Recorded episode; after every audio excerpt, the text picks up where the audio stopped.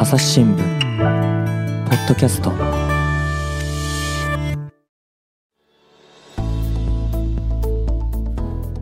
川原隆のおやもやということでね始まりましたわ もう大好評のね企画でございますけれどもありがとうございまありがとうす。ございます。あと紹介しなかったですね、えー、川原夏樹さん高橋健次郎さんですよろしくお願いしますよろしくお願いします。よろしくお願いします。えー元気ですか二人とも？はい、元気で。元気です。あのね最近あの我が家ではですね川原干しが大流行してます。川 原さんの干し方で例えば服とかね洗濯ばさみ2箇所で留めるでしょ普通ピンチってね。だけどそれを1箇所にすると大変小スペースになるっていうことで我が家もね子供が2人いて洗濯物の量が多いんですよ。でねそのね1箇所で干すっていうのがねこれ意外と乾くねいや、乾くのは乾きますよ。問題はシワじゃないいですか。あシワになる、はい。あ前もお二人に言われたの結構そのシワの部分。でもシワもそんなに気にならない色もいっぱいありますからねはい。川原干し。川原干しじゃあ、皆さん、ピンチハンガー1個で川原さん。はやってんの自分は？いや、だ私は最近、あの、なので、強制したんです。ちゃんと2箇所に。あらはい。そうなんだはい。我が家にはそれは電話しましたけどね。ええじゃあもう一回、はい。お家でも。はい。高橋さんは働き方いかがですか？働き方、あの、あ、今日が10月ん30日ぐらいですか。うん、そんな感じです。はい。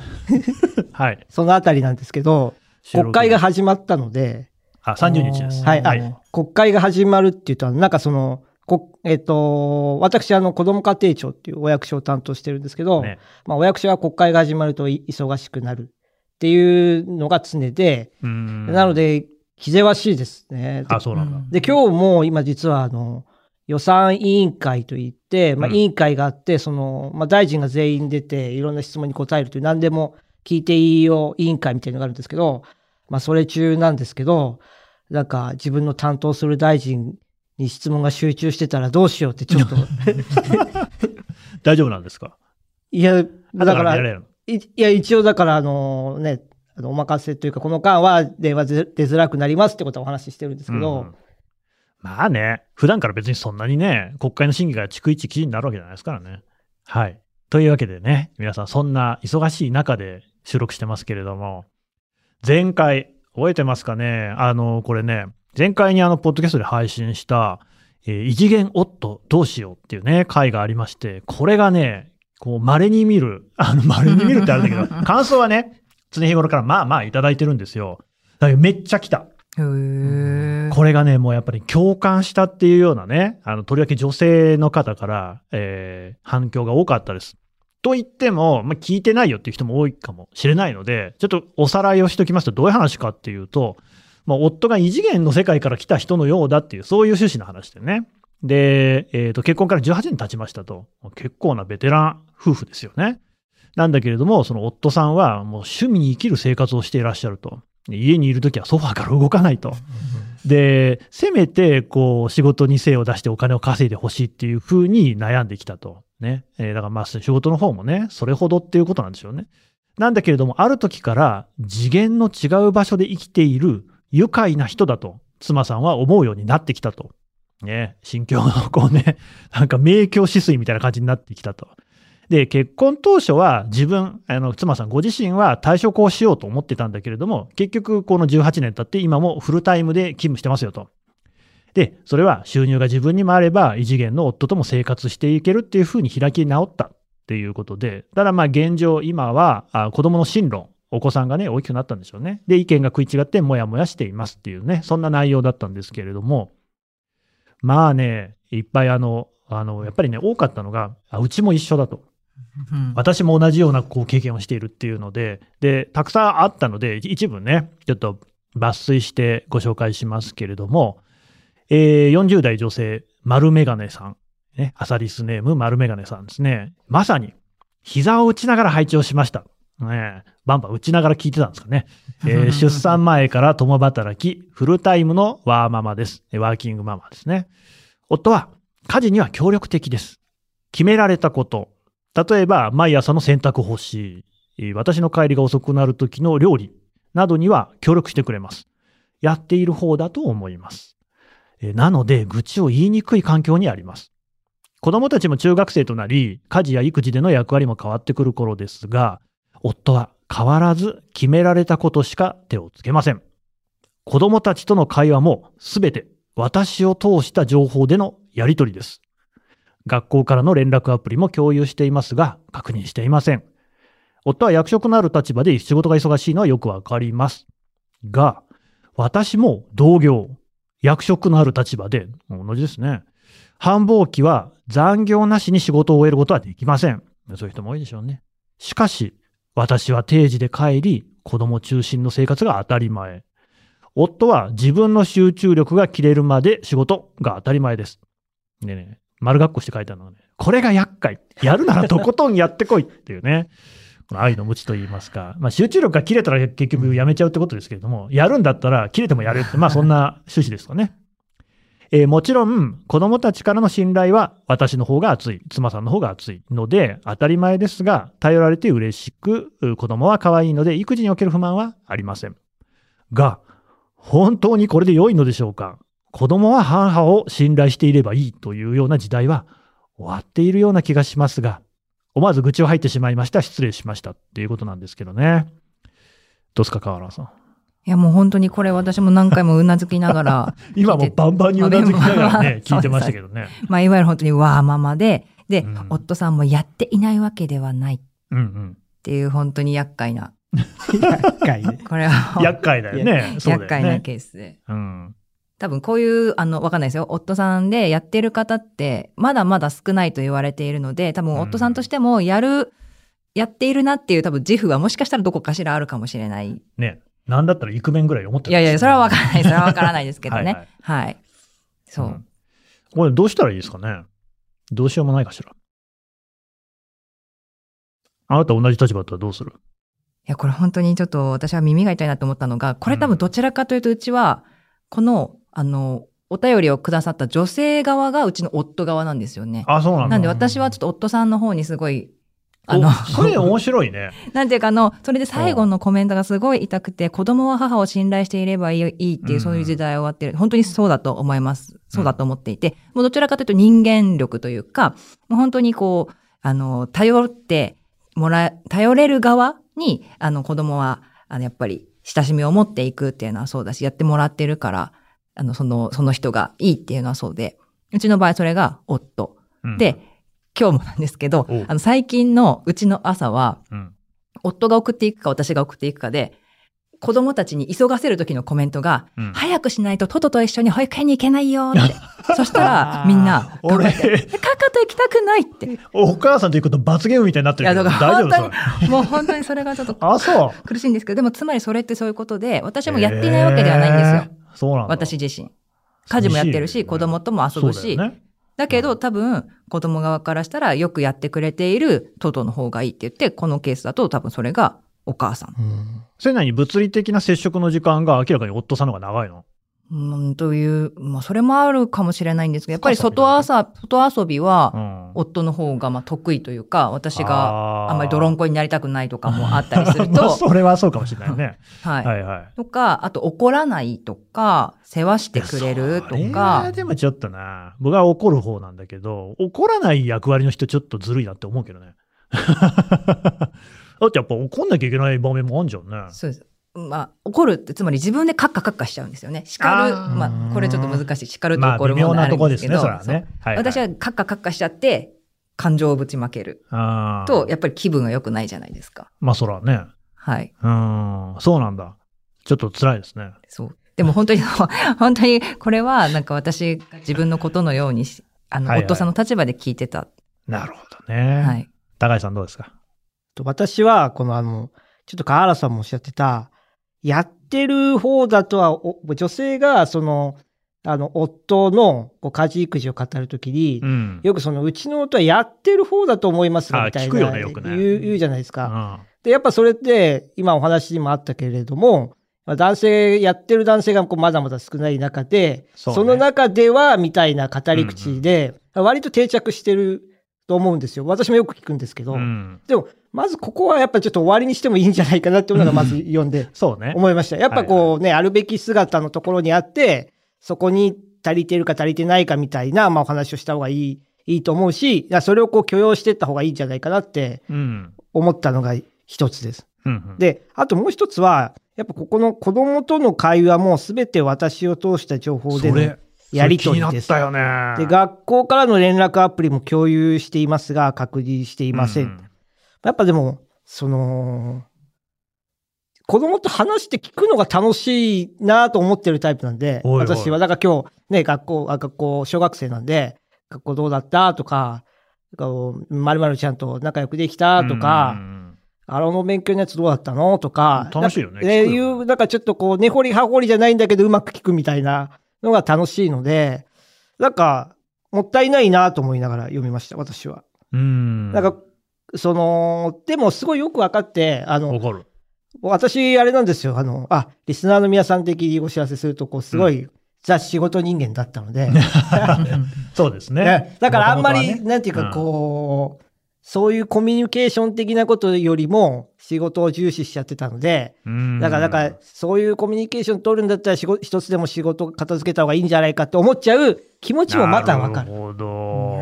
えすごい、どうしたんですか？河原さんいやいや、もわかる。私今そ、それ何々どどうしたらいいかな？それをどうやって捨てたら捨てるというか、あいやでも本当にこのお便りくださった方も、ご自身も同業で役職のある立場、あ、同じだよね。そうなんですよ。これはなんで女性側はそんな、ね。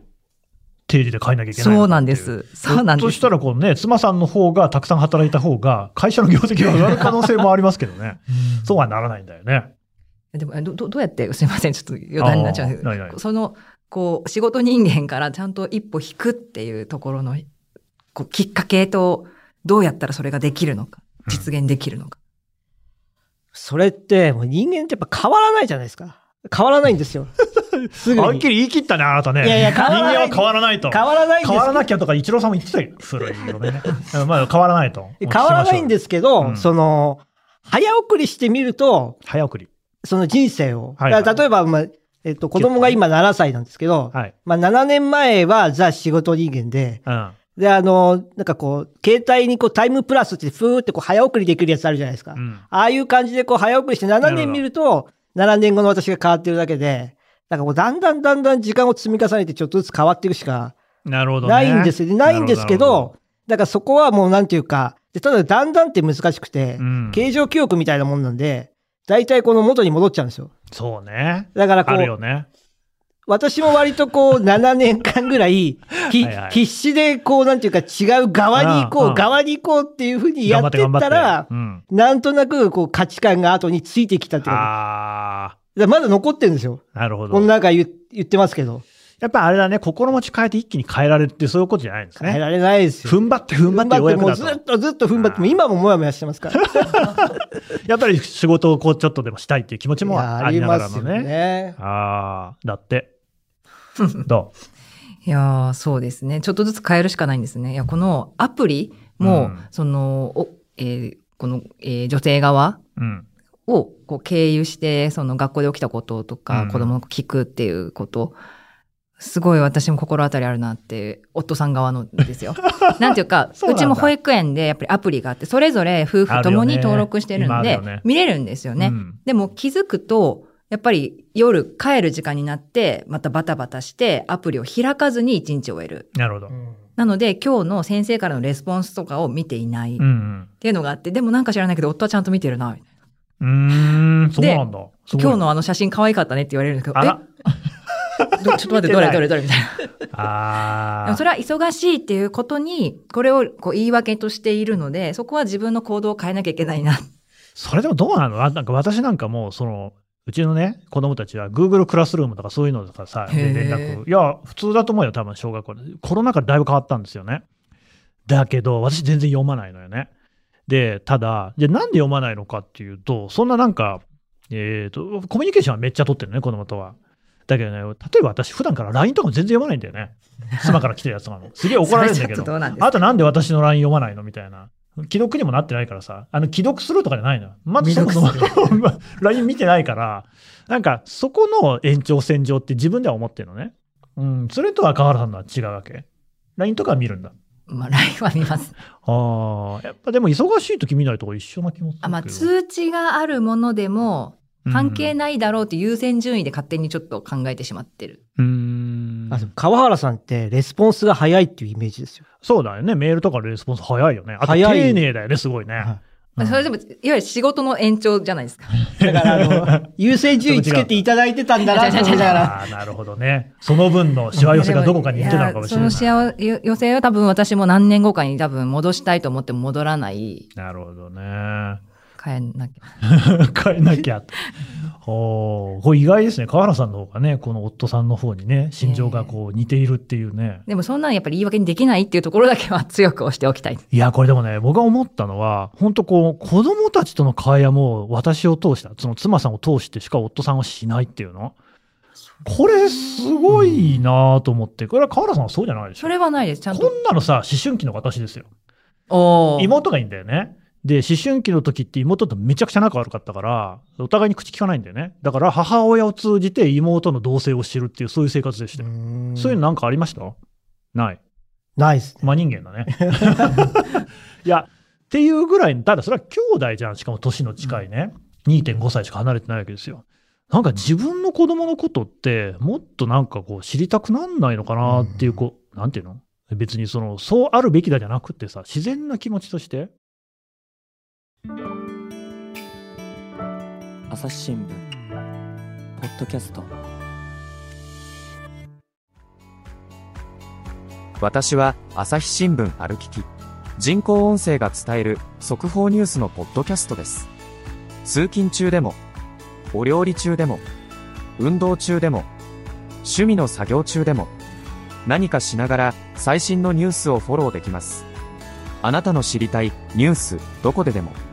朝日新聞歩ききたった数分で今日のニュースをまとめ聞きね、私ちょっと思ったんだけど、その今のさ、河原さんの話にもこう共通してくんだけど、そもそもさ、多分人間って、そんなさ、家族と話さないみたいな生活をするようになったというか、できるっていうのが、最近じゃないかと思ってるの。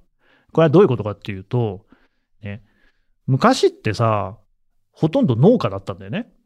農家の仕事ってのはさ、基本的に家族でやるんだよね。家庭で。でさ、あの調べたんですよ、統計を。したら、1955年、戦後10年経ちましたっていう段階で、すべての就労者に占める農業従事者、えー農家の人とか農業をやってる人だね。高橋さん、どれぐらいの割合かわかる？ざっくり。80%とか。それ高すぎるよ。そんなに多くない。正解はえー46.9%。だから大体5割ぐらいですね。だから働いてる人の半分は農家だったんだよ。で、この時の雇用者、あ会社員ですよね。は、えーどれぐらいの割合かっていうと、大体4割ぐらいなんですよね。だからまあ他にも自営業の人とか、商店とかも基本的に家族経営だからさ、うんうん雇用者の数は2005年になると、なんと84.8%、85%だよね。ほぼほぼ全てのこう就就業者はもう会社員なんですよ。だからさ、会社で働くっていうことに関しては、家族の会話いらないじゃん。ね。だけど、農家で働いたり、商店で働こうと思ったら、家族と結局会話しないと仕事もできないんだよね。なんかそういう機能が奪われていったのが、ある種このね、昭和、平成の時代なのかなっていうのを思いましたけどね。それ乗っかっていいですか？どうぞ。いや、でもそのお話今日すごいしたくて。あ、そう。何何？いや、でも結局その早く帰れるか帰れないかみたいなところでいくと、うん。その、え今まで私の考え方って、ず結構長らく仕事を終えて、さっぱりして家族に帰る。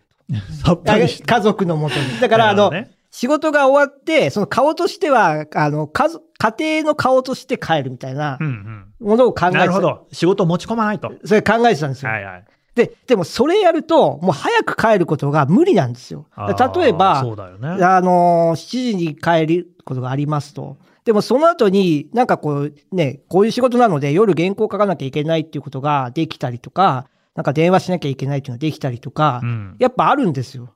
で、で、それが嫌だったら、あの、落ち着く時間帯まで会社にいなきゃいけないみたいなことになっちゃうわけで、そんなこことはないわけじゃないですか。そうだね。だそうなると、そのさっき神田さんがおっしゃってた、その、なんていうか、仕事と家族が同じ空間にあるみたいなことを、うん。なんかもっとその、ナチュラルにできない、ああ、なるほど、ね。できた方が逆にいいんじゃないかなって思うようになったこの頃だったんで、ずっとこ喋ったの頃だったのね。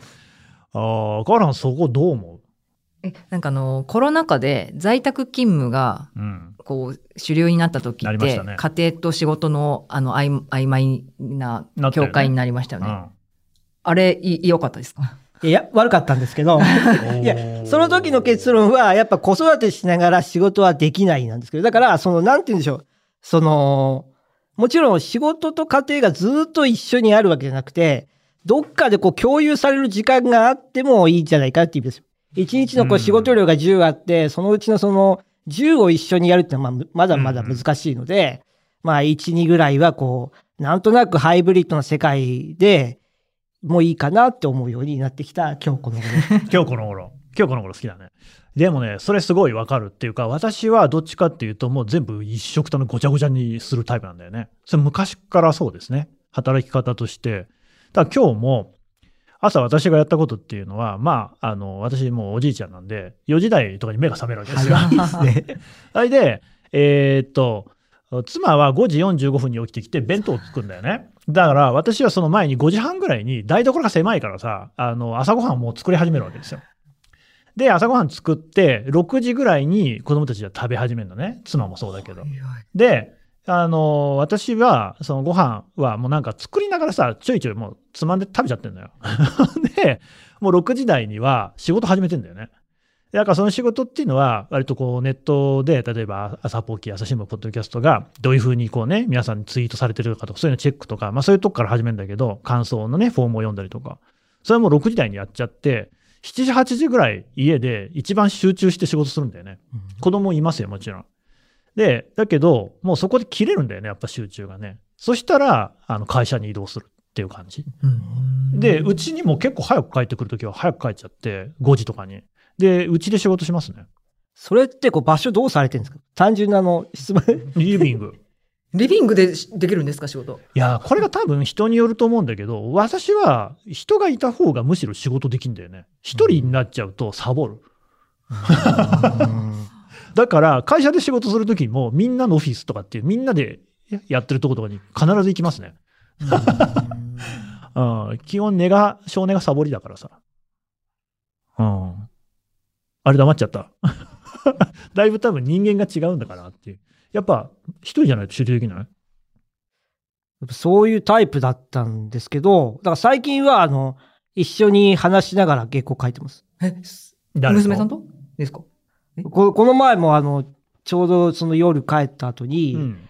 えー割と、というか結構、結構20分ぐらいでも書かなきゃいけないみたいな時があったんですけど、まあ書いて、そのレスポンスが来るまでは、まあ時間があるわけ。あ、私は原稿書くと上司に見てもらったりとかする。まあ、デスクっていうのがね、はい原稿を直すわけですね。はい。で、時間があるので、まあ出した後は、ちょうどなんかこう寝る前になんかあの、いろいろやってたので、今日あれどうだったとかこう話して、隣にいたんで、話して、で、レスポンス来たらこうやって、終わったら終わったから寝ようか、みたいな。これは結構ね、うまくいったなと思ったんで。いいじゃない。すごい。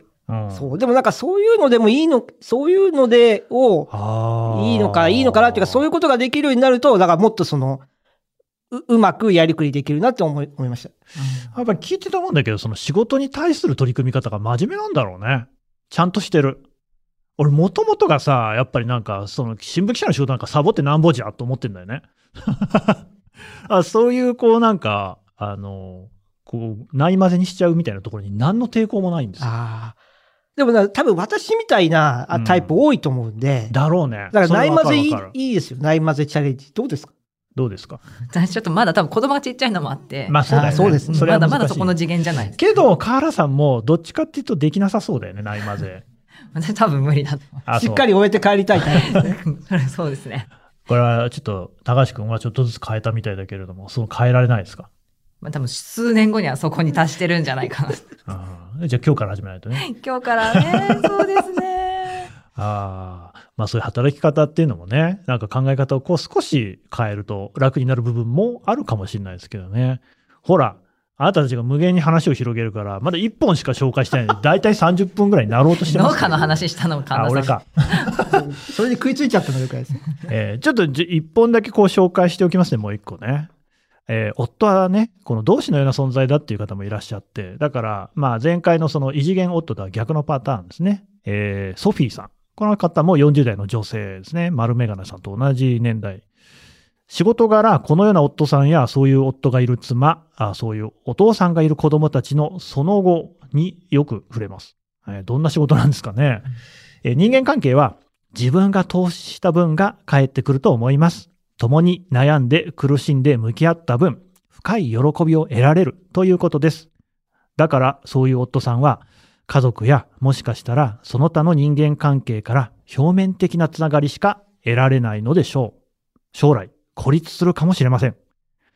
自分の趣味に生きているのであれば心理的な距離はすでに開いているのかもしれません。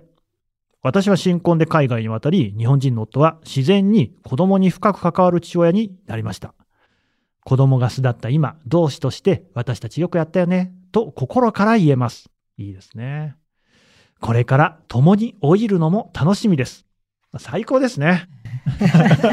どうしました川原さん。なんか随分打たれてるようですけど。最高だな。いや、本当にあの、人間関係。うん。人間関係は自分が投資した分、うん。返ってくる。うん。深く刺さりました。え、それは今まだ不十分だなみたいなあ感じそうです、そうです、そうです。もう、が。もうあとそう、最後のこれからが楽しみっていう、このこれからのために今があるっていうのも十分、本当に、重々、はい、承知しております。ただこれがなかなか人間っていうのはね、やっぱり目の前のことにね、えー囚われちゃうってとこありますよね。うん。どうですか、高橋さんは？いや、これ、読み進んでいくと、すごい結末、マイナスの結末かなと思って私読んでたんですよ。うんうん。人間関係は自分が投資した分が返ってくると思います。なんかあの、ホラーの一節みたいに言うんなんですけど、それなに自分に当てはめてそううんでも最後があの、収まりが良かったんですごい、ほっとしていい投稿でした。いや、まあでもこれ本当にそうなんじゃないですかね。私のそのね、義理の父なんかも言ってるんですけどね、やっぱ本当に、さっきちょっと言ったじゃない？物理的な接触の時間の長さ。これマジで重要だっていうね。やっぱ一緒に過ごして、一緒に話してると人間関係って絆って強まる。ね。私も過去にはね、遠距離恋愛に失敗したこともありましたよ。うん。聞いてないです。あ、そうですか。勝手にね、言うんじゃねえよ。でもやっぱそれって難しいなとは思いましたよね。普段からこう顔を合わせないっていうのが。あもちろんそうは言っても単身赴任の方とかもね、いらっしゃるだろうから、なかなかもう難しく、う難しいんですけれども、それでもね、やっぱなるべくそういう時間を取るっていうのが、まあ、生きてても楽しいかな。ね。というふうには思いますんで、ちょっとぜひ我々もこっちで行きましょうよ。はい。ね。はい。なんでドギマギしてんだよ。これから共に老いるのも楽しみですなんてさ、最高の夫婦の形じゃないですかこれ本当に思いますよ。うん。思いますし、あの、妻ともこういう話する。します。あ、よかったよかった。あのーうん。これまたあの、ちょっと振り返りなんですけど、私はだから育休も取っていない、異次元の夫に、まあ今もそうかもしれないけど、ほぼ確定していたような人間なんで、そうね。その人間がまあ割とこうやるようになったっていうところも含めて、妻と、そうじゃなかったらってよく言いますもん。なるほどな。で今はなんかこの、この幼保育園の頃の子供のああいう話とかよりして、ああ、あの時可愛かったよねとか、まあ同じ話ずっと二人でしてるんですけど、共通の話題がね、そう写真自分もやってないとできないよね、それね。隣の部屋で子供が寝てるのに、子供の話をずっとしてるんですよ。カールさんやばくない？そういう意味ではさ、これ今日の写真可愛かったねみたいなところで、話題が共通になってないけど大丈夫です。追いつかない。そうですね。はい。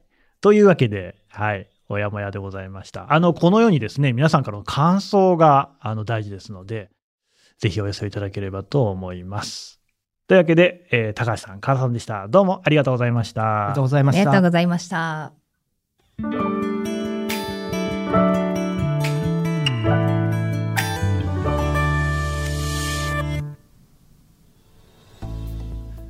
はい、えー最後まで聞いていただきましてどうもありがとうございます。えーこの番組、親もやですね。親のもやもや。えーこれはね、親御さん、そしてね、旗から見ている方にもですね、ぜひ、これ育児、あるいは仕事、この辺大変そうだよねとか、この辺なんか変だよねとかね、いろいろな皆さんの、えーご感想、ご意見、ご質問等々をですね、ジャカスカに募集しております。これがなくなった瞬間にこの番組は打ち切りです。今のところですね、まだあのいただいておりますけれども、なくなるとね、あの高橋さん、河原さんのね、活躍の場、なくなってしまいますので、ぜひ、この概要欄を開いてください。そして概要欄にあるフォームからですね、感想ご意見のフォームからですね、皆さんのこう何でも構いません。本当にあのちょっとしたことでもいいので送ってください。えーそうすると番組が続きます。そして私は番組を続けたいなと思っておりますので、支えていただければと思います。朝日新聞ポッドキャスト朝日新聞の神田大輔がお送りしました。それではまたお会いしましょう。